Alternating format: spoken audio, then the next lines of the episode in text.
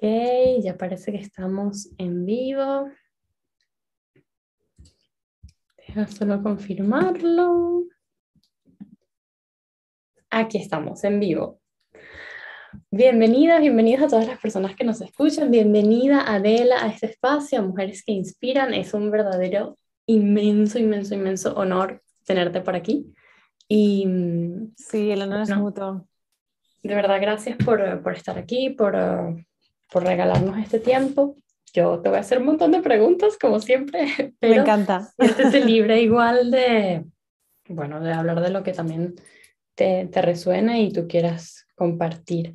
Para las personas que estén escuchando hoy por primera vez, que estén aquí por primera vez, eh, contarles que Mujeres que Inspiran es un espacio que ha sido creado con el objetivo de inspirar a otras mujeres, porque creo que la inspiración es una fuente inagotable de, de alta frecuencia. Es, decir, mientras nos sentimos inspiradas por otras personas, mientras me siento inspirada, me siento motivada y me siento como en esa alta frecuencia de acción y de propósito y de ir por lo que sueño, mientras que, pero esa, esa frecuencia puede bajar, ¿no? Como es difícil de mantener si no hacemos el trabajo diario de mantenernos allí como cultivando relaciones, estímulos, vínculos que nos mantengan en esa frecuencia. Y justamente por eso, por, mi propia necesidad de buscar esa frecuencia en otras mujeres, porque juntas es más fácil, he decidido crear este espacio para mantenernos inspiradas entre todas, para escuchar la experiencia de la otra, la historia de la otra, lo que la otra está haciendo,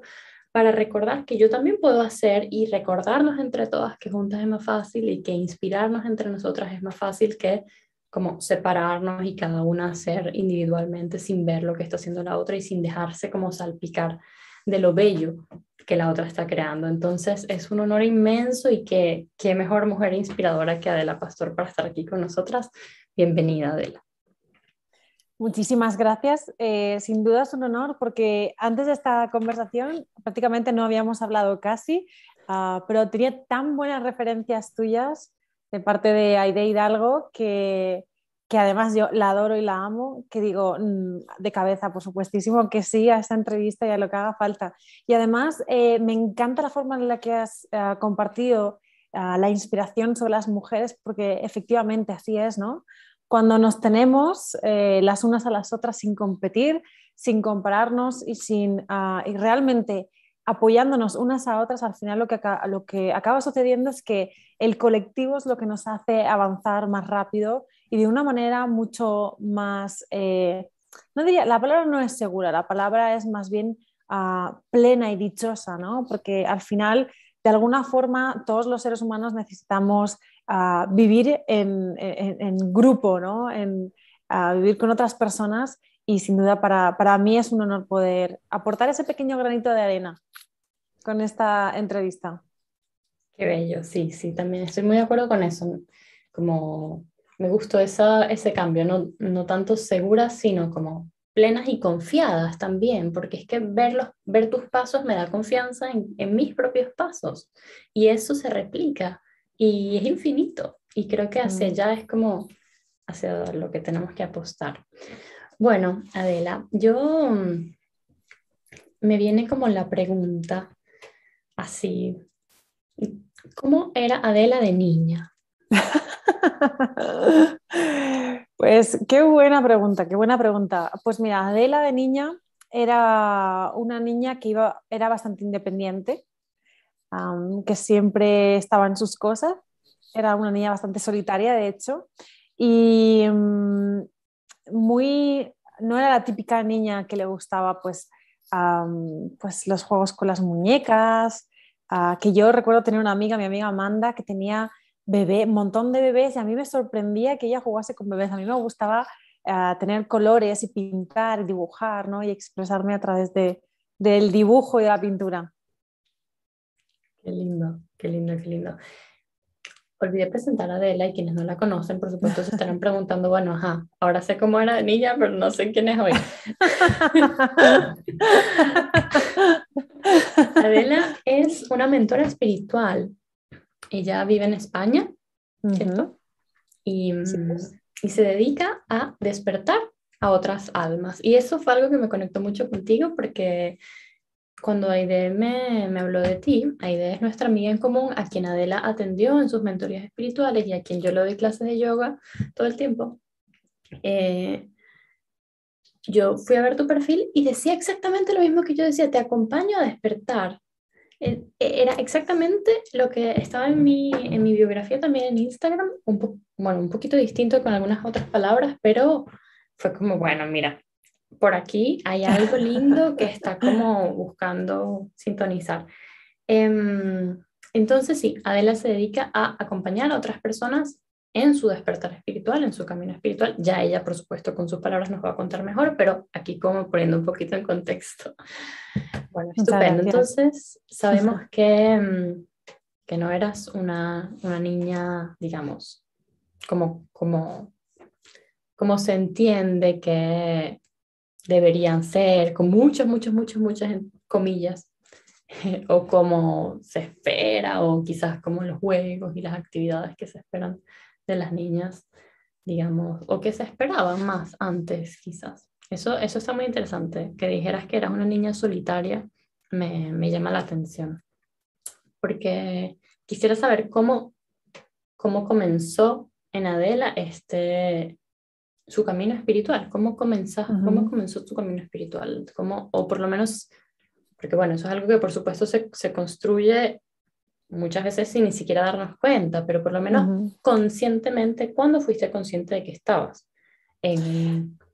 Bueno, em, desde la infancia, ¿no? Eh, ah, sí que había una tendencia y era una tendencia, pues, mi madre tenía una tienda, mi padre tenía un estudio de, arquitectura y bueno, la, la, cosa fue que conforme fui creciendo, al final yo estudié diseño de interiores y, y acabé en una joyería y en muy poco tiempo monté mi propia marca de, de, relojes y de joyería y llegué a tener seis tiendas y 25 personas dentro del equipo. Y mm, esto lo, van pasando los años y vas construyendo ese sueño que tú crees que, que tienes, ¿no? Ah, porque es lo que se te da bien, es algo en lo que disfrutas y demás, pero llega un punto en el que uno no se siente feliz, no está bien, no, no, no se siente en paz, ¿no? Y en mi caso, yo estaba viviendo una época de mucho estrés, de mucha ansiedad, ah, de, mucha falta de claridad y de, por supuesto, no saber delegar en aquel momento. Y, me fui a dar un paseo al bosque y porque estaba tan estresada que no, no, no, no, podía, no podía aguantarme. Yo sentía como que la cabeza era mi enemigo, ¿no? Como que necesitaba claridad, pero mi mente me bombardeaba tanto que al final me acababa ansiando y preocupando constantemente por lo que acababa sucediendo. Entonces dije, tengo que hacer algo porque si no voy a acabar mal. Estoy, me pongo a llorar por nada, no puedo dormir bien, mis relaciones personales están fastidiadas por esta sensación que tengo mental.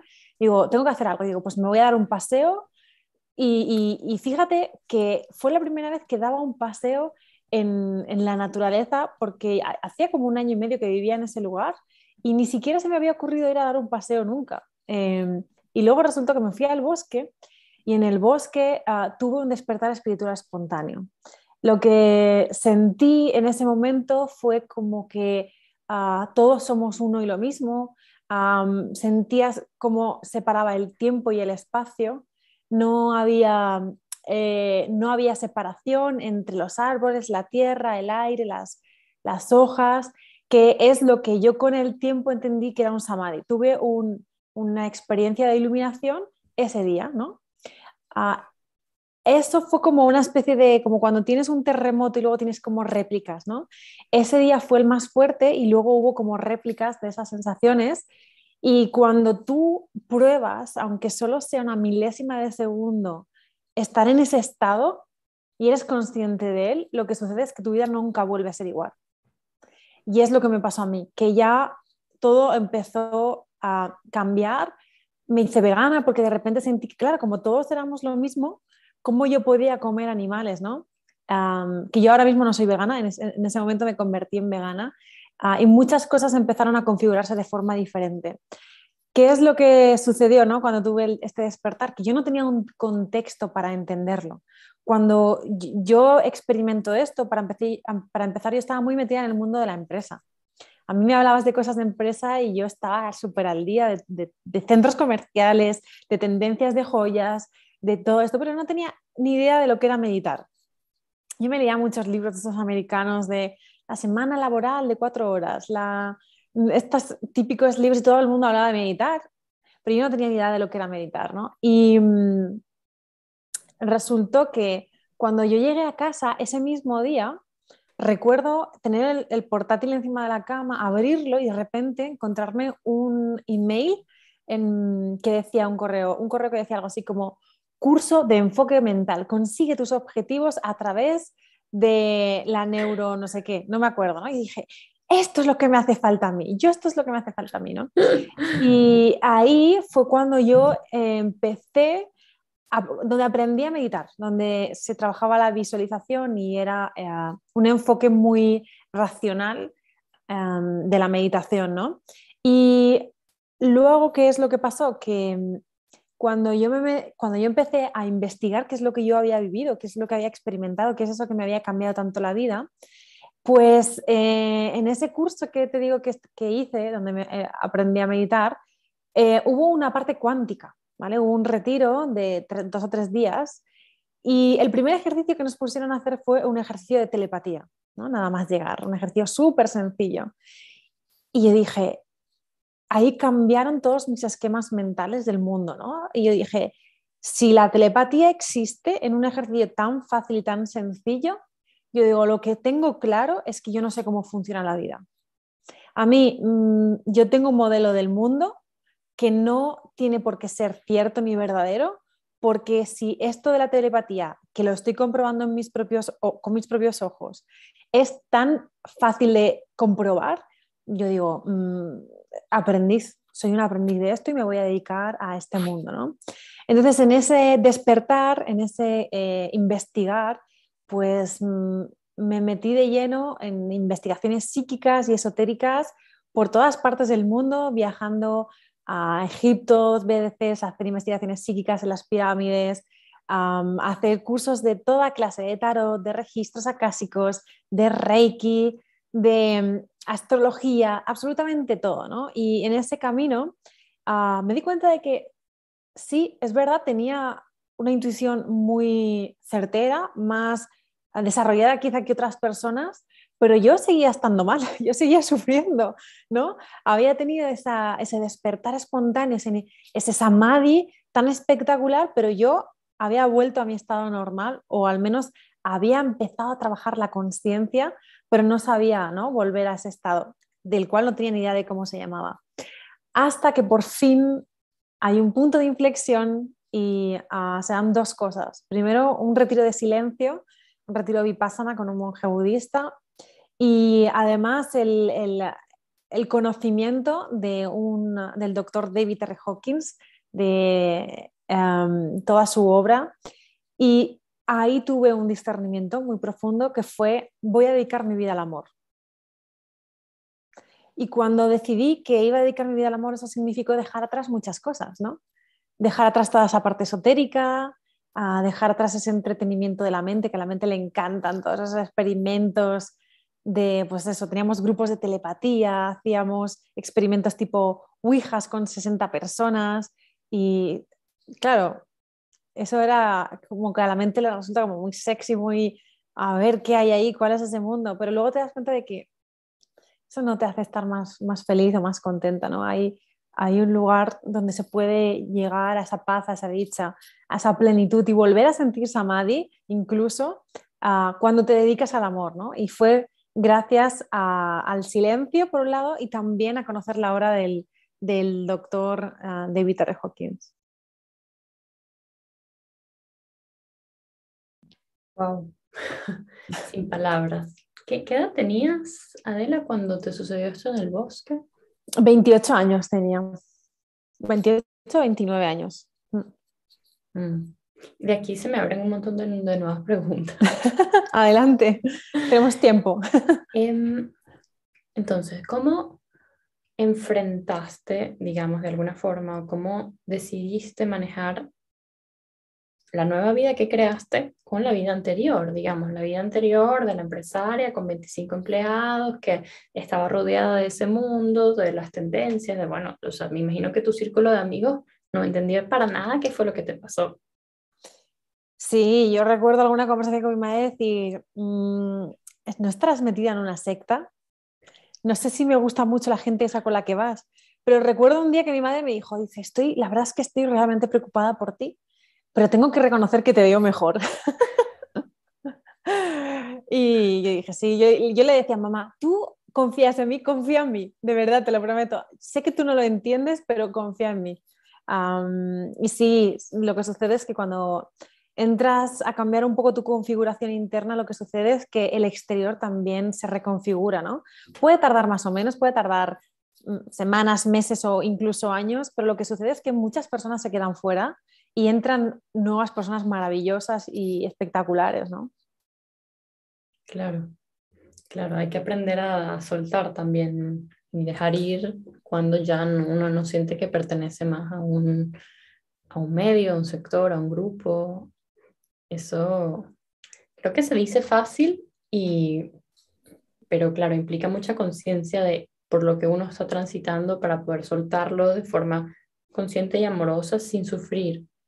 Eh, sí, exactamente. Además, es, eso que estás diciendo es precioso porque, ah, según decía Buda, ¿no? el, apego es la base del sufrimiento, el aferrarnos a que las cosas sean de una determinada forma a tener determinadas personas a nuestro lado, a, aferrarnos a la belleza, aferrarnos a las cosas materiales, eso siempre acaba pasando cierta factura, las expectativas siempre acaban pasando cierta factura. Así que bueno, cuando estás comprometido con el camino espiritual, efectivamente no te queda otra que permitir ah, que las cosas sean tal y como son, rendirse absolutamente y aceptar con amor cualquier cosa que, que se deba experimentar, porque habrá un aprendizaje ahí, ¿no? Claro. Y, y me viene también la pregunta, hablabas, hablaste del silencio y de tu retiro vipassana como una, un paso importante para volver como a, a, entender qué fue lo que viviste, quizás incluso revivirlo y, entender cuál era tu camino. ¿Cómo fue esa experiencia en vipassana? Bueno, me recuerda mucho también a otro retiro que hice eh, en Bali, ¿no? Eh, un retiro también donde había gran parte de silencio. Y recuerdo que tuve la misma sensación eh, cuando volví de esos dos retiros, ¿no? Imagina, estás 10 días prácticamente comiendo lo mismo, muy poquitas cantidades porque el cuerpo tampoco te pide mucho alimento y todo el día sin hablar con nadie, enfocando todas tus energías en el proceso interior. ¿Qué sucede? Que cuando llegas a casa te das cuenta de que te sobra todo, que no necesitas la gran parte de las cosas que hay en casa, ¿no? Y eso es lo que me pasó en las dos ocasiones, que lo primero que hice cuando llegué a mi casa es voy a deshacerme de lo que no me nutre, porque acumulamos tanto a nivel energético, sobre todo las cosas físicas que ocupan un espacio energético y no somos conscientes de ellas. Eh, eso fue lo primero que sucedió, ¿no? la parte física, pero también sucede con la parte interior. al final hay cosas que dices, es que estos pensamientos, estos sistemas de creencias, esta forma de ver el mundo ya no me sirve, se queda obsoleto, ya no lo necesito. En su momento cumplió su función, pero ahora necesito hacer esa limpieza mental, ¿no? ¿Y qué sucede? Que empiezas a convertir tu vida en más sencilla, ¿no?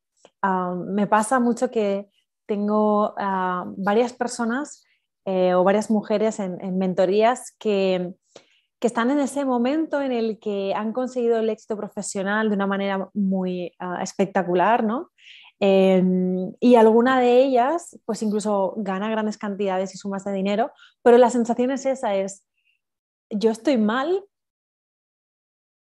a pesar de ganar mucho dinero. ¿Qué pasa? Que cuando empiezas a darte cuenta de que no es el dinero lo que te da la felicidad y que conseguir cosas o acumular cosas no te da la felicidad, sino que lo que te da la felicidad es hacer las cosas desde el corazón, ¿no? claro, se reconfigura todo por completo, que es lo que me pasó a mí, ¿no? Cuando yo me doy cuenta de qué cosas eliminar de mi vida, lo negativo, lo que, no, lo que ya no aporta, lo que no invita ¿no? al amor, a la, a la compasión, a la generosidad, a la humildad, que son cualidades del amor, lo que sucede es que uno empieza a sentirse mejor. Ese fue mi punto de inflexión. Quitar lo negativo para darle protagonismo y prioridad al amor, ¿no? ¿Qué hace eso? Que esa sensación que siempre yo tu, que tuve, ¿no? Y que muchas veces nos, pasa sobre todo a, a las mujeres que a lo mejor hemos dedicado tanto tiempo al trabajo o se lo dedicamos y que ah, de alguna forma ah, pues hacemos, hacemos, hacemos, hacemos, hacemos, hacemos y es que ah, cuando haces las cosas, las cosas desde el corazón ya no te cansas, ya la vida no te cansa, el trabajo no te cansa, las personas no te cansan, porque vives desde el poder y no desde la fuerza. Vives desde el fluir y no desde el empujar, desde el esperar que las cosas sean como tú quieres que sean. Entonces es maravilloso ver cómo tu vida se acaba convirtiendo. Y es lo que me pasó a mí y es lo que yo veo en otras mujeres también, ¿no? Que cuando empiezas a dirigir tu vida desde el lugar amoroso, desde ese lugar amoroso, es que no, ya, ya está, ya todo es, todo cobra sentido, ¿no? Wow, qué bello. Pero pienso así, como poniéndome un poco en la mente de, alguien que nos está escuchando. ¿Cómo yo hago para vivir desde el amor? O sea, concretamente, así, me despierto y ¿qué pasa? Vale, el primer, el primer punto es saber qué es el amor realmente, ¿no? Porque muchas personas tenemos la concepción de que el amor es un sentimiento romántico y que en realidad solo se puede sentir amor por tu pareja, ¿no? O por Mm, tus hijos o por tu familia.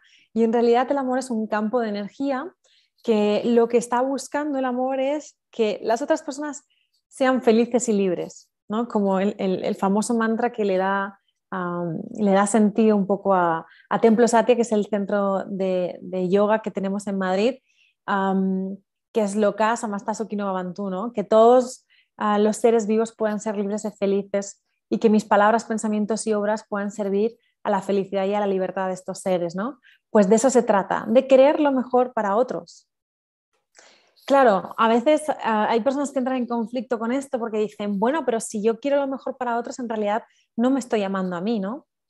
Y claro, todo empieza porque el amor que te das a ti es el amor que le puedes dar a otros. No le puedes dar, no puedes ser generoso con otra persona si previamente no eres generoso contigo, contigo mismo, ¿no?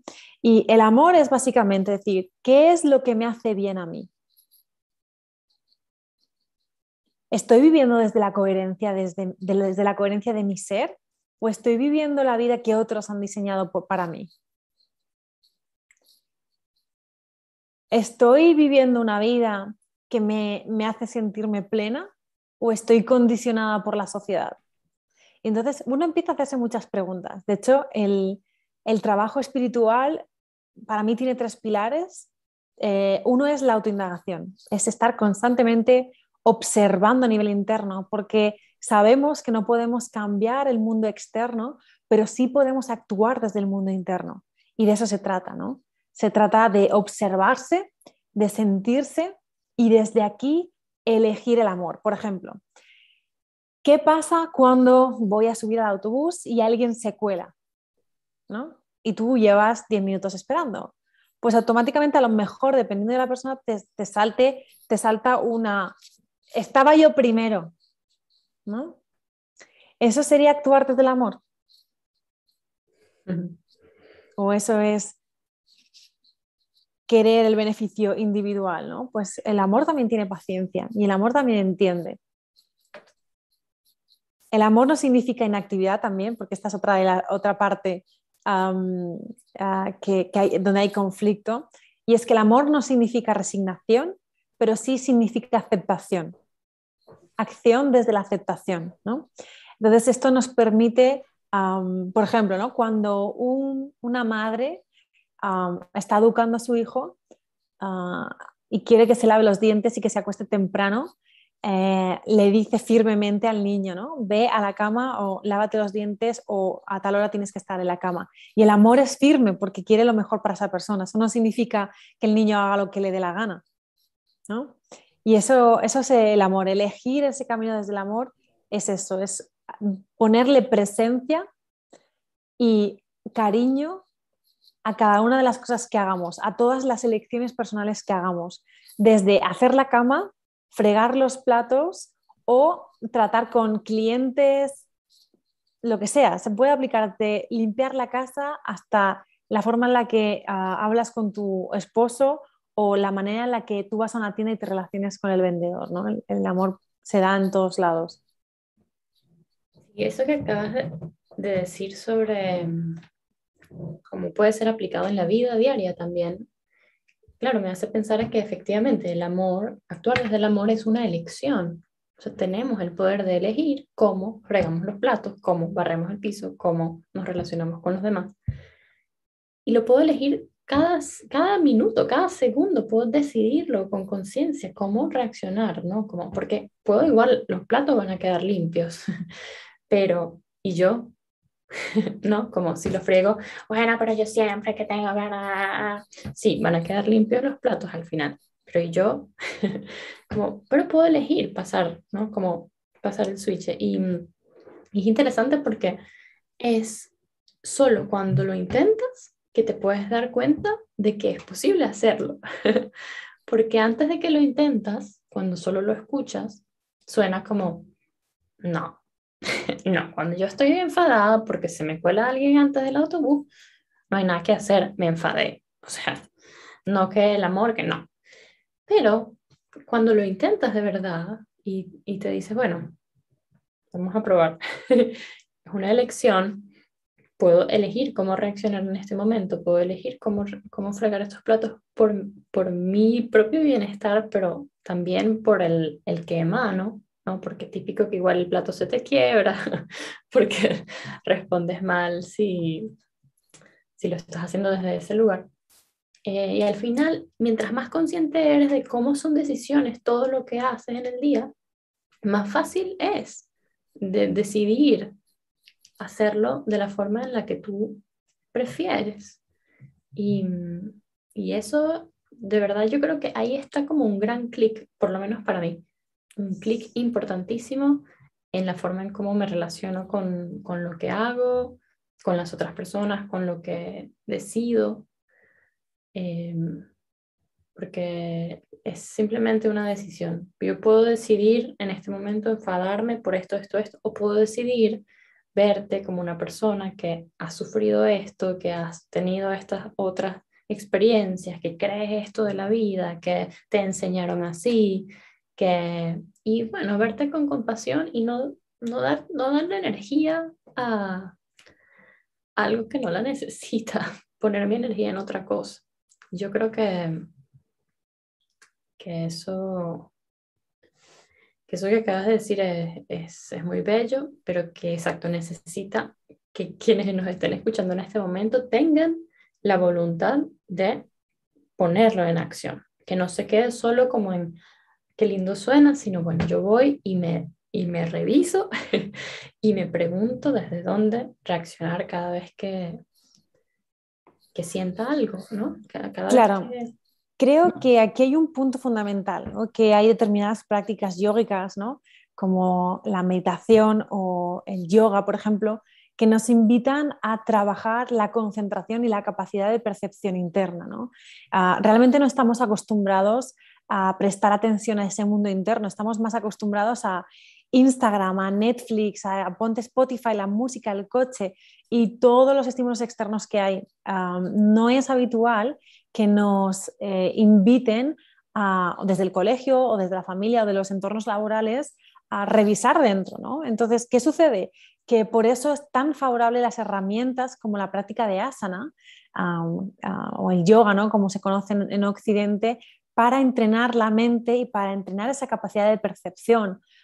tiene mucho, eh, ahora tiene mucho éxito el mindfulness, ¿no? que en realidad al final son, ah, ah, viene de la filosofía budista donde se ha occidentalizado, pero básicamente es estar presente, Y es una práctica de estar presente, es una práctica de estar observando, ¿no? de estar dentro de uno mismo, no estar hacia afuera, sino estar hacia adentro, con ese, esa capacidad de practicar esto, luego llevarlo a la vida cotidiana se hace más fácil, se hace, eh, no se hace tan complejo. ¿no? Y esa voluntad de la que tú hablabas se nota más activa, ¿no? pero porque ya tenemos ese músculo de la presencia un poquito más trabajado.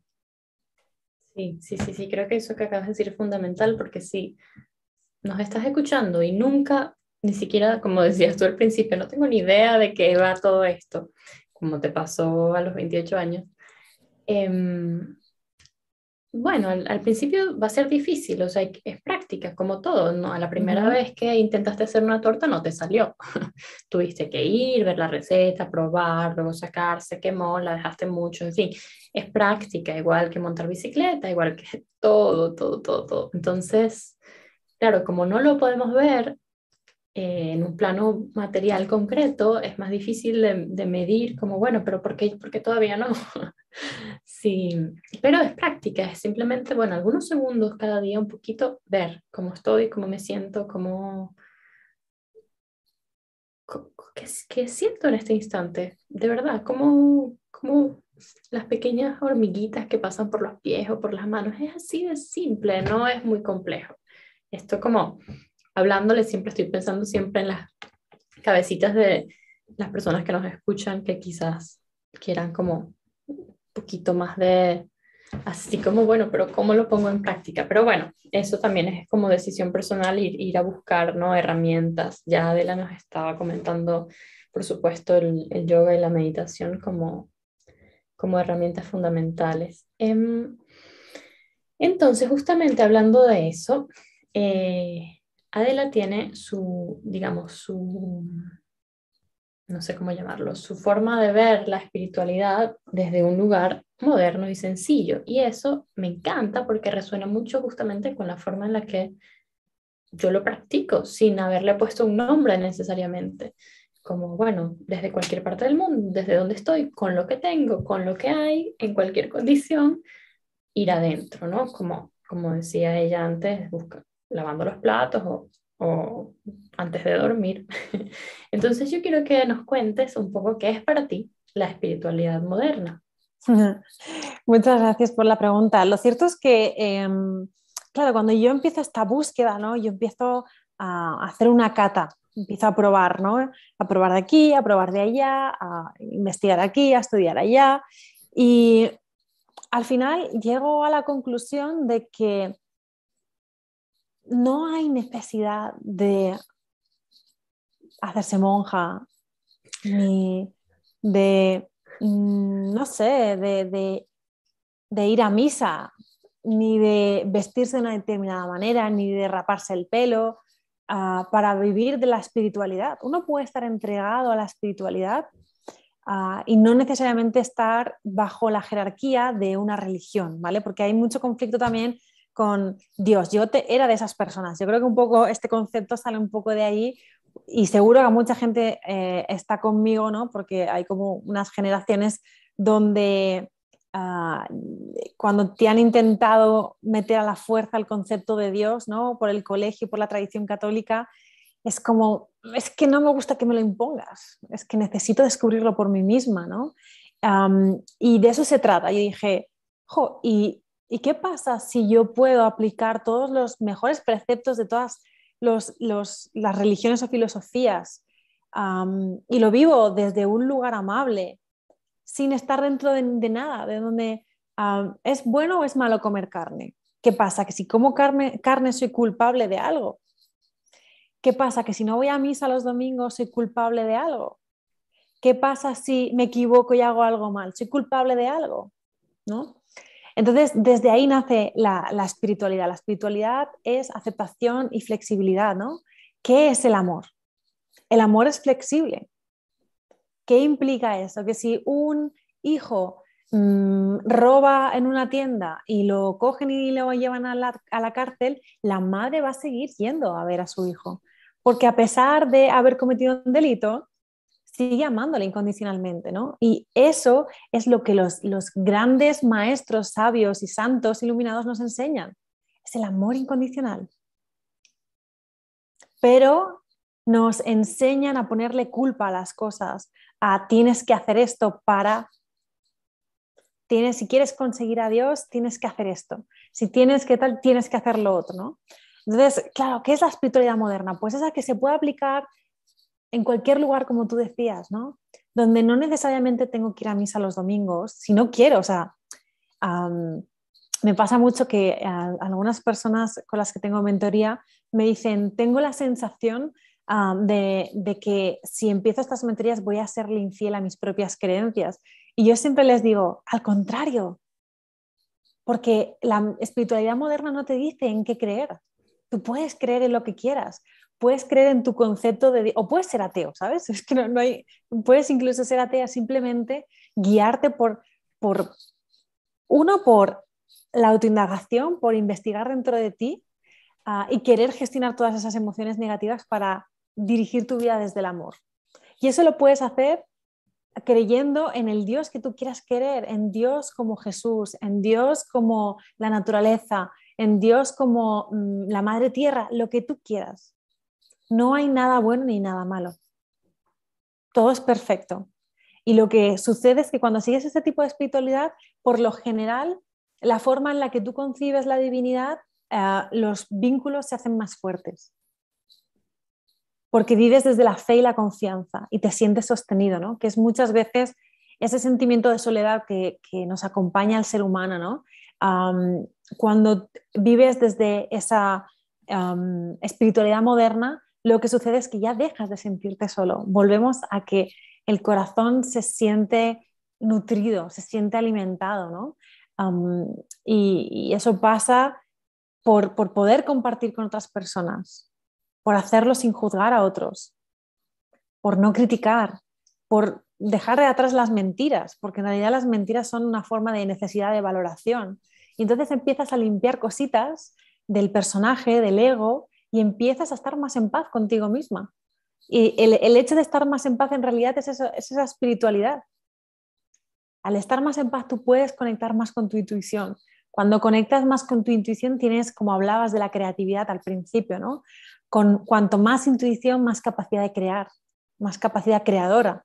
Y ahí volvemos a, que incluso ah, en los estados elevados de conciencia lo que sucede es la materialización. Y esto puede parecer así como muy loco, pero seguro que muchos de los que están viendo este vídeo dicen, yo he pensado una cosa y de repente se ha hecho realidad, ¿no? Y esto se da en los estados elevados de conciencia, en el amor incondicional alto, que son los estados característicos de los santos. Pensamos que, está, eh, que eso es solo para unos pocos, ¿no? O, o, que te tienes que ir a la montaña a meditar y pasar tu vida allí, o que te tienes que hacer asceta, o algo de eso, pero nada más lejos de la realidad, ¿no? Conozco a muchas personas de mi entorno que están en estados cercanos a, la santidad. Y lo que trae ese estado de conciencia, lo que trae es mucha, ah, mucha paz, mucha alegría y mucha satisfacción de estar en la vida, ¿no? todo es perfecto, todo se ve hermoso, hay mucha belleza, hay mucha paz y ya los acontecimientos externos no, no, no son un, un reto o son una dificultad, ¿no? Al contrario, sientes que vives fluyendo con la vida. Y estoy convencida de que muchos de los que están viendo aquí eh, les encantaría estar en ese estado. Para llegar a ese estado simplemente son dos cosas. Soltar la negatividad y dirigir tu vida por el, hacia el amor.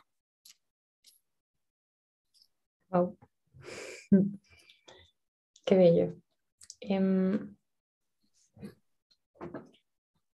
Mira, me viene la pregunta de por qué crees que te pasó eso en el bosque ese día, exactamente en ese momento a ti, como, ¿por qué ese día y no al día siguiente? ¿Por qué, por qué decidiste ir a dar un paseo? O sea, ¿qué, qué pasó ahí? ¿Qué se como que se confabuló para que eso sucediera? Que además tenías, como decías, mucho tiempo sin, haber, sin, sin dar un paseo por la naturaleza y de pronto, justo ese día, lo sentiste. Pues mira, yo me acuerdo que cuando era pequeña, mi padre almacenaba unas semillas, ¿no? teníamos un árbol en el jardín y almacenaba unas semillas. y esas semillas estaban ahí en un bote durante todo un año, pero en determinado momento del año él plantaba las semillas y crecían, crecían los brotes ¿no? Del que luego, de lo que luego iban a ser árboles. Lo mismo sucede con los méritos, los méritos kármicos. Son semillas que crecen cuando se dan las condiciones correctas. Es decir, cuando una semilla tiene la suficiente, el, sustrato es el adecuado, cuando tiene las condiciones climáticas correctas y cuando tiene el agua correcta, lo que sucede es que puede empezar a brotar. Lo mismo sucede con, el, con un despertar espiritual espontáneo o con, mira, yo te diría, de las cuatro formas que hay de despertar espiritualmente, eh, yo, la menos recomendable sería la espontánea, porque es más brusca, ¿no? Y eso, ah, como a mí me trajo, me trajo eh, bastante ah, una pequeña depresión, que bueno, no es, mm, luego lo hablamos si quieres, ah, porque no entiendes las cosas. Y esto sucede por méritos kármicos, es decir, esto no es porque tú has estado con una varita mágica y a, ti te ha tocado, ¿no? Y, tú eres la afortunada y te toca la lotería, ¿no? Sino que entendemos la vida como que este espacio, ¿no? Desde que nacemos, yo nací en, en, el año 86, pues hasta ahora, ¿no? ¿no? Mi vida no es solo esto, porque no me considero, no considero que la vida acaba aquí. Yo creo en las reencarnaciones, y eso amplía mi vida. No es solo esta encarnación, es muchas más encarnaciones. ¿Qué sucede? Yo no sé lo que hice en otras vidas, pero sí gané ciertos méritos, los buenos y los malos, ¿eh? que también he tenido que vivir en esta vida muchas condiciones bastante duras para las personas, para cualquier persona que lo pueda experimentar. Entonces, los méritos no solo se dan en esta vida, sino también se dan en otras vidas, son semillas kármicas así es como se explica. Ya tú dirás, bueno, pues tú no estabas diciendo que la espiritualidad moderna no te lleva a creer en determinados conceptos, ¿no? Y yo te digo, sí, claro, no tienes por qué creer lo que yo estoy diciendo, solo tienes que observarte. Solo tienes que observar, por ejemplo, las tendencias que tiene tu mente. ¿Cómo un bebé recién nacido ya tiene temperamento? ¿Cómo lo explicas? ¿Cómo explicas que de repente hay una persona delante de ti que acabas de conocer y te genera rechazo. Y tú racionalmente dices, pero no tiene sentido, si esta persona no me ha hecho nada, ¿por qué no puedo verla? ¿O qué pasa? ¿Por qué tengo la atracción hacia esta persona? ¿no? Si realmente ni siquiera me gusta físicamente y, no siento una atracción física ah, para tener relaciones amorosas o sexuales con ella, ¿por qué me siento atraída? ¿no? Y es un reconocimiento de otras vidas, es un reconocimiento kármico. Claro, yo no sé cuáles son tus reconocimientos kármicos, pero tú puedes empezar a descubrirlos por ti misma. ¿Qué sucede? Que cuando le das espacio al silencio, cuando te permites ese espacio para indagar dentro de ti, vas a darte cuenta de que tienes imágenes, intuiciones que no se corresponden con esta vida. Y entonces vas a venir asustada y vas a decir, Adela, no te puedes imaginar lo que he visto. Y claro, ahí es cuando empieza uno a darse cuenta de las cosas. Por eso yo necesité probar tantas cosas también, porque yo no quería creer lo que los otros me decían que yo tenía que creer. Yo necesitaba tener mi propia verdad y eso es lo que quiere la espiritualidad moderna, que tú solita llegues por ti misma a tu propia verdad. La mía no es mejor que la tuya. La tuya es perfecta también. Ahora bien, siempre hay un proceso, ¿no? Siempre cuando estás subiendo una escalera habrá escalones que están en una parte inferior y luego una parte superior y una parte superior, que es cuando descorres una cortina. Cuando descorres una cortina, pues ves un poquito de lo que hay en la habitación. Cuando descorres un poquito más, pues ves un poquito más. Y cuando ya la sabes dices, wow, ¿no? Lo que acabo de descubrir. Y es verdad, ¿no? Lo estoy viendo con mis propios ojos. Entonces la, espiritualidad moderna se aplica a cualquier persona, cual, cualquiera que sea su condición, cualquiera que sea su, estado, sus deseos, su pasado, su religión, su todo, como en, el, en la dinámica cotidiana de la vida. Exactamente. seas de la religión que seas, estés en el momento de vida en el que estés, la espiritualidad moderna es para ti si tú sientes el llamado, porque ni siquiera te va a obligar a que tú indagues dentro de ti es tú bajo tus propias ah, condiciones empiezas a, descorrer ese velo, a abrir esa cortina esa cortina interna que te va a enseñar quién eres, cuál es tu esencia, cuál es tu naturaleza, qué es importante para ti. Y vas a darte cuenta de que cuanto más cerca de tu esencia, más amor, más plenitud, más felicidad, más paz, más armonía, más balance. Y claro, ¿quién no quiere vivir desde ahí?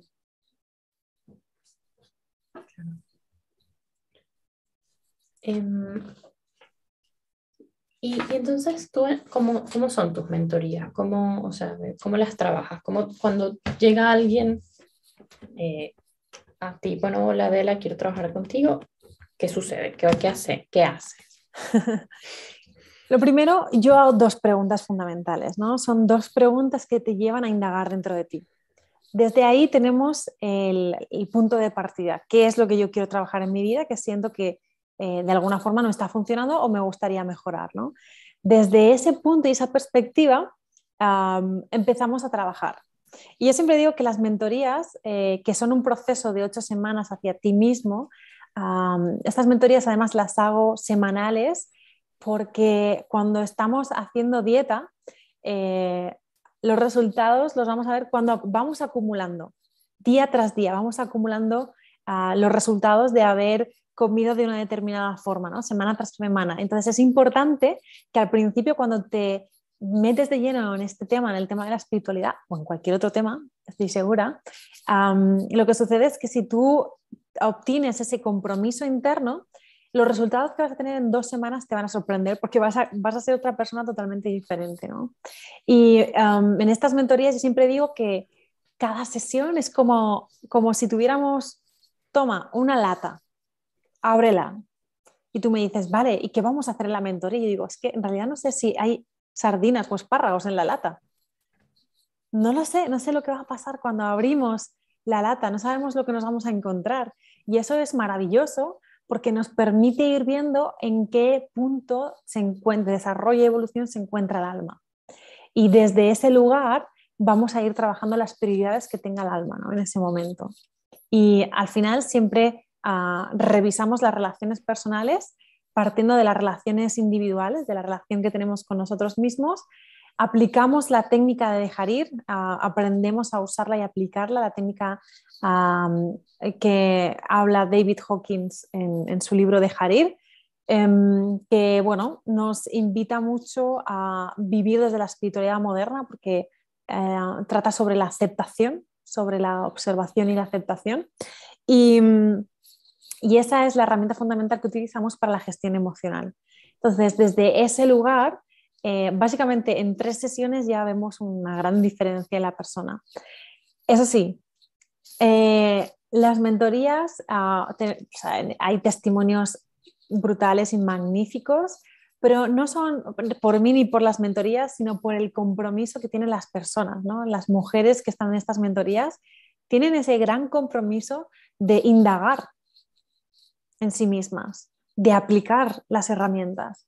Y por eso, como adquirimos juntas ese compromiso semanal de buscar ese hueco en el que las dos vamos a ir trabajando los deberes de una semana para otra, por eso eh, se da ese avance, porque la persona que está haciendo la mentoría realmente tiene ese compromiso interno, ese compromiso de querer avanzar y de rendir. Pasan dos cosas. Una, es enfrentarte a todas esas emociones que has estado suprimiendo, reprimiendo, evadiendo y expresando y que han estado ahí pero no les hemos prestado atención y claro, como cuando tú vas a ordenar el armario de la ropa, de repente empiezas a sacar cosas y dices, madre mía, ¿dónde me he metido, no? ¿Dónde estoy? No sé si quiero seguir, ¿no? Esto pasa en el desarrollo espiritual, no sé si a ti te ha pasado, pero mm, eh, sucede que a veces abruman tantas emociones porque estamos limpiando, ¿no? Lo que hablábamos en el retiro Vipassana y en este retiro de Bali que te contaba, lo que haces es ir limpiando, limpiar capas, limpiar capas, limpiar capas, y eso a veces pues es, abrumador, es, es, intenso, ¿no? Hacerse cargo de todas esas emociones. Y por otro lado, lo que sucede también es que ah, vas desvelando, ¿no? Ese mundo interno. Vas reconociéndote, vas viendo la, belleza de la vida y es precioso, la verdad. Es, eh, para mí, sí, yo siento que estoy bendecida por poder acompañar a mujeres para hacer este proceso. De verdad siento que es un regalo maravilloso para mí. Qué lindo, qué bello. Em, sí, justo lo que, lo que hablamos hace un momento, ¿no? De la voluntad. Como sin voluntad, mm, no podemos, sí, podemos ir a todos los centros y templos y sentarnos 20 horas a, a, meditar y buscar mentorías y tal, pero si no tengo la voluntad y el compromiso de hacer el trabajo, estoy perdiendo el tiempo. Por eso me, me, parece interesante lo que decías de sentir el llamado. Yo, si esto que estamos hablando hoy aquí resuena contigo y te, te hace sentir como yo quiero experimentar esto y quiero y estoy comprometida, entonces es un trabajo para ti pero si, si no lo sientes tuyo, está todo bien también. Es, es, simplemente una cosa de sentirse lista para, y cuando te sientes lista para, creo que la voluntad y el compromiso vienen allí, de la mano, porque no, no hay que ir a buscarlos, no es así que, bueno, tengo que, no, no es autoimponerse, ¿no? Sino que es el deseo de hacerlo, como desde, desde el amor por uno y desde las ganas de ir adentro, ¿no? Pero hay que estar lista. Sí, es una pena porque muchas veces necesitamos que nos pasen cosas terribles para la mente eh, para darnos cuenta de que a lo mejor la vida que estamos viviendo no es la vida que nos hace feliz, ¿no? Muchas veces es una pérdida de un familiar, una quiebra económica, la enfermedad, enfermedad. una mm. enfermedad física, y, o yo qué sé, cualquier cosa así drástica y dramática que te hace replantearte la vida, ¿no? Te echan del trabajo, ir al trabajo estable que llevas haciendo los últimos 15 años, o de repente vives en una relación y dices estoy amargada, no me siento bien uh, y no estoy haciendo frente a ciertas emociones que no estoy viendo, ¿no? Y, te das cuenta de que te levantas llorando y no sabes realmente por qué. Pues no hay necesidad de llegar a ese extremo. Eh, se puede atajar antes y es dándote el espacio para tu crecimiento espiritual, tu crecimiento interior. Para mí hay una diferencia entre el crecimiento o el desarrollo personal y la parte espiritual. cuando yo estaba en la empresa, hay ah, algo que sucede mucho ¿no? a las personas que están en el mundo de la empresa que, nos pasa, es que ah, sabemos y somos conscientes de que el éxito de nuestra empresa depende en gran medida de nosotros, ¿no? Y por eso la persona empieza a trabajar la mentalidad con el desarrollo personal. Pero el desarrollo personal es como una especie de techo. Es muy útil hasta cierto momento, pero llega un punto en el que se convierte en tu obstáculo para seguir creciendo y expandiéndote. O sea, que es una herramienta maravillosa, pero llega un punto en el que puedes seguir avanzando y escalando, ¿no? Y para eso se necesita esa parte donde empezamos a trabajar la parte espiritual. Es, muy bonito como cuando tú empiezas a llevar la espiritualidad a todas las áreas de tu vida, lo que sucede es que todas las áreas de tu vida empiezan a transformarse. Y ya no vives desde, como hablábamos al principio, desde la fuerza, sino desde el poder. La, empiezas a vivir sincronicidades, todo se convierte en fácil, los recursos aparecen, y cuando no aparecen y tienes que vivir una experiencia X, sea la que sea, ¿no? lo que hablábamos, una enfermedad, el fallecimiento de alguien eh, cercano, lo vives desde otro lugar. Lo estás viviendo y experimentando desde un lugar mucho más amable, un lugar donde ya no hay tanta resistencia. Hay dolor, pero no hay sufrimiento. Y el sufrimiento viene cuando te resistes a vivir lo que estás viviendo. Y eso es la aceptación. Entonces, la espiritualidad moderna, para mí, tiene tres pilares. Uno es la intención, lo que hablabas tú de la voluntad, es el, tener la intención de, a pesar de lo que la mente me diga, ¿no? Es como cuando te dices, voy a ir al gimnasio a las 7 de la mañana y a las 6.50 dices, mejor me quedo en la cama, ¿no? Pues la intención es esa fuerza que te lleva más allá a cumplir la meta que te has propuesto. En este caso es a dirigir tu vida desde el amor, ¿no? El punto número dos del pilar de la espiritualidad moderna para mí es la autoindagación, es observarse, es el darte cuenta de las cosas, es el primer paso para llevar una vida consciente. Y el tercer paso es la autorremisión o la aceptación profunda. Es decir, permitir que las cosas sean como son. Y con estos tres pilares, como tú decías, lo puedes llevar a cualquier parte del mundo, haciendo, teniendo la profesión que tengas, siendo barrendero como si eres monje, siendo directivo como si eres administrativo. No importa lo que te dediques. Lo que importa es la intención, la autoobservación y la autorrendición. Esos serían los tres pilares. Sí, anoten. no, en verdad, eh, está muy útil. Me, me, parece interesante, lo tocaste hace un momento, hace un rato, y aclarar la diferencia entre aceptar y, y, resignarse, ¿no? Porque muchas veces hay mucha incomprensión, es como, bueno, pero si yo acepto significa que no, no tengo como ningún poder de acción sobre mi vida y, y, me tengo que resignar a que las cosas no sean como, como yo quiero. Y es como, no. eh, hay que aceptar primero como son para poder cambiarlas luego, para poder transformarlas en lo que yo quiera, pero tengo que empezar aceptándolas. Tengo que empezar aceptando que X situaciones así, que, que no quería que fuera así, pero fue. y mientras no lo acepte, sufriré y lo que vaya a construir lo voy a construir sobre los pilares del sufrimiento. Mientras que si lo acepto, dejo de sufrir y empiezo a accionar en función de de verdad lo que, lo que quiero lograr y no lo que, no, la resistencia, ¿no? Y el sufrimiento y el, no sé, ¿cómo, cómo lo ves tú? ¿Qué, ¿Qué, piensas? Sí, yo creo que hay tres conceptos. Un, por un lado está la aceptación, la resignación y la pasividad, ¿no? Mm. la aceptación, ¿qué sería? Aceptar que las cosas sean como son. Es decir, que si tengo un novio que de repente mm, se deja los zapatos fuera del sitio, y yo le he dicho siete veces de esta semana que ponga los zapatos en su lugar, ah, puedo cabrearme, ¿no? Y tener una discusión con él o puedo aceptar que se le ha olvidado o no es su prioridad y está bien. ¿Quiere decir pasividad? No le voy a decir nada, que se ha dejado los zapatos en su sitio.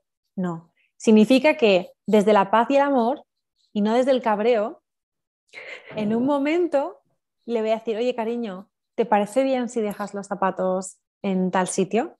Así yo no, luego no, no estorban para limpiar o para pasar la rumba o lo que sea.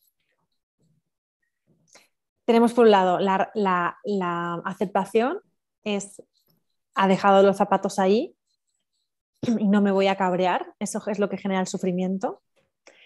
Eh, y luego está la resignación, que te dice, ya se deja los zapatos ahí otra vez. No le voy a decir nada porque ya sabemos cómo se pone, pero en realidad esto no es lo que a mí me gusta o lo idílico, lo que yo preferiría. ¿no? Esa es la resignación. Lo acepto, pero sin querer aceptarlo, es decir, no es una aceptación profunda. Entonces tenemos, confundimos la pasividad con la aceptación y eso nos genera también mucha frustración porque decimos, entonces no voy a conseguir mis metas, porque si en realidad acepto la situación tal y como es, ¿cómo voy a hacer que las cosas sucedan? No, se trata de, de, de sí, de accionar, pero no desde el, esto tiene que ser así porque yo lo digo, por mis ovarios. Hay un montón de frases ¿no? que nos decimos de, esto es así porque lo digo yo. o yo soy la responsable de esto. Entonces, aparece mucho la autoexigencia y aparece mucho el perfeccionismo, porque creemos que si las cosas son de esa forma, hablan de nuestro valor como personas. Entonces, cuando uno empieza a practicar la aceptación, se da cuenta de que es que uno vive más feliz, más happy flower. y uno deja de posicionarse, ¿no? Empieza eh, porque no hemos hablado del ego, ¿no? Es esa voz que te dice todo el tiempo lo que está bien y lo que no está bien, y lo que debería ser y lo que no debería ser. ¿Qué pasa? Que esa voz es la que todo el tiempo te dice, tienes que hacer esto, tendrías que haber hecho esto, tendría él que haber hecho esto, tendría ella que haber hecho esto. Y esa exigencia es tan agotadora luego estamos llenos de contracturas, luego nos llevamos un montón de peleas con gente porque les exigimos ser alguien que no son, luego uno tiene una depresión porque se ha exigido ser alguien que no es. que no, no, no, no le veo el punto por ningún lugar. La cuestión es que lo vea yo, pero en tu vida está, ¿qué pasa si empiezas a hacer el experimento de rendirte? Vamos a probar el experimento. ¿Qué pasa si elijo no enfadarme? ¿Y qué pasa si elijo un día, un día, algo que me moleste mucho, ¿no? Fulanito que se ha dejado esto fuera de su sitio. O menganita que siempre contesta, o no. Hoy escuchaba a alguien que decía, es que cuando voy a casa de mi suegra siempre me dice, porque como tú no comes nada, y eso le molesta, ¿no? Pues, ¿qué pasa si haces ese experimento con tu suegra en las Navidades? O con tu cuñado. A ver, a ver quién va a estar mejor. Porque al final, yo me acuerdo cuando, eh, ah, cuando yo tenía 20, 21 años, falleció mi hermano atropellado, ¿no? Y a los 10 años salió el juicio. Y dije, voy a hacer un trabajo de perdón. Voy a perdonar ¿no? esta situación. Y entré en ese momento de introspección para, para ver todo eso y me dije, es que en realidad el perdón no va de que él es el culpable y yo le perdono a él. En realidad el perdón habla de mí. Me libero del dolor. Me libero del sufrimiento. El dolor no va de la otra persona, el dolor, o sea, perdón, el perdón no va de la otra persona, el perdón va de uno mismo, ¿no? Y entonces uno vive perdonándolo todo porque así vive uno más feliz. Y el perdón es una característica del amor. Uno va más ligero. Wow. Wow, wow, wow. Creo que aquí nos vamos todos con la cabeza llena de, de, de reflexiones interesantes, bellas, pero sobre todo con muchas ganas de poner en acción más de lo que ya uno pone, o igual, o un poquito más, en fin, dependerá de, cada quien, pero sin duda para mí es como, bueno, quiero más, más, más. ir adentro, ir adentro. Em, antes de cerrar, Adela, quería preguntarte si, como que nos contaras, si quieres, alguna anécdota que quisieras compartir, como de, de todo este tránsito. Del despertar, dices. Sí, de tu camino espiritual en general, alguna anécdota tuya o de alguien cercano a ti, en fin, algo que para ti haya sido importante, que te haya marcado y que te haya como que quieras compartir, por supuesto. Bueno, em, más que una anécdota en sí, eh, sí que hablaría de algo que, que pasa mucho, ¿no? Y es que cuando empiezas a meterte en este mundo del autoconocimiento, de la autoindagación y demás, y empiezas a sentirte mejor, lo que sucede es que empiezas a probar de todo, ¿no? Como yo decía antes, que iba picoteando de un sitio para otro. De hecho, en el libro de, de Harir, que lo tengo por aquí, que por cierto es la base de todas las mentorías que, hago, y que le recomiendo a todo el mundo que está viendo eh, esto, que se compre este libro, que lo lea, que es una, obra maestra.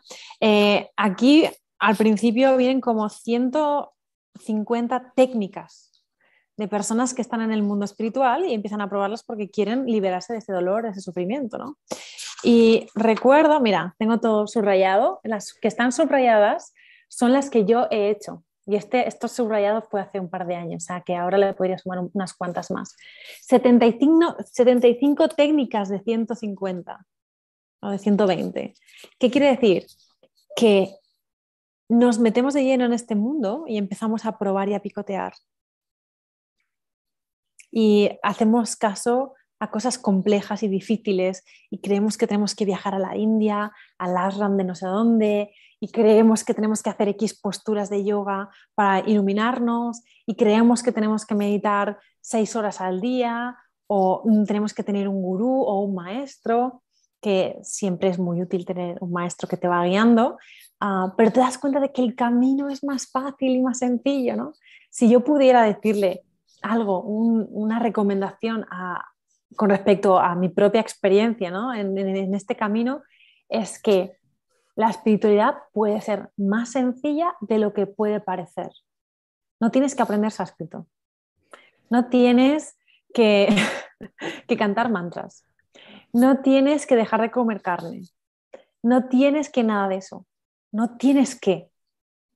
Que puede que surja en su momento y que apetezca aprender sánscrito o cantar mantras, y a mí me encantan los kirtan, pero ese no es lo importante.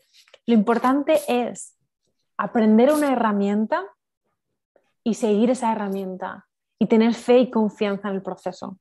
Y sobre todo buscar esa comunidad de personas que estén en ese mismo camino que tú, porque eso va a facilitar mucho esa comprensión espiritual y al mismo tiempo va a facilitar mucho que sigas avanzando y creciendo espiritualmente. Así que eh, desde aquí yo lo que diría es aprender la técnica de dejar ir, aprender y aplicarla sobre todo, buscar una comunidad de personas que estén en esa intención o en ese interés de vivir la vida desde el amor, de querer trabajar esa parte interior para entregar la negatividad y dedicar la vida al amor, a la presencia. Y desde ahí todo será mucho más fácil en todos los aspectos. Excelente, qué estupendas recomendaciones, Adela. De verdad, mil gracias. Mil gracias, a por, por estar aquí. Cuéntanos, solo para cerrar, cómo, cómo te encuentran en las redes las personas que están interesadas en contactarte. Pues eh, pueden encontrarme de dos formas. A través de, la cuenta de Soy Satia, que es el movimiento de estilo de vida consciente, eh, o a través de mi cuenta personal, Adela Pastor-bajo, arroba Adela Pastor-bajo. tenemos cosas muy interesantes eh, que se están ahora mismo haciendo, están en proceso de, creación. Ah, vamos a lanzar en, enero la página web y de hecho en enero vamos a lanzar el primer curso eh, online de, dejar ir eh, para... Porque me, pasaba mucho que mucha gente venía de, me he leído este libro, pero, pero, y siento que aquí hay una verdad muy grande y que lo quiero aplicar en mi vida, pero como el lenguaje del doctor era un psiquiatra y a veces puede resultar un tanto eh, complejo de entender, vamos a desgranarlo en este curso.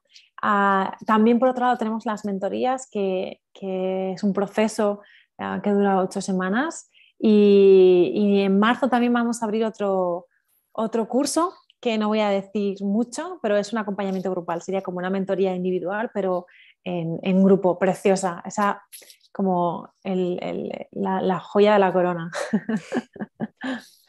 Así que agradecer a todas las personas que nos están viendo, a todas las personas que se han dedicado el tiempo para, para sí mismas, para invertir en su desarrollo personal, interior, espiritual.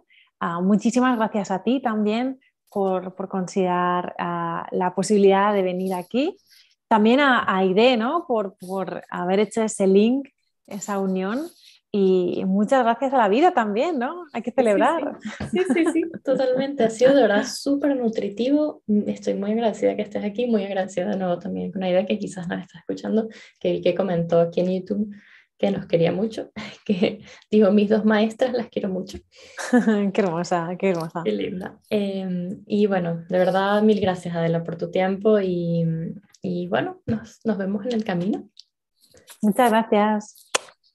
Chao, chao. Gracias, gracias, gracias.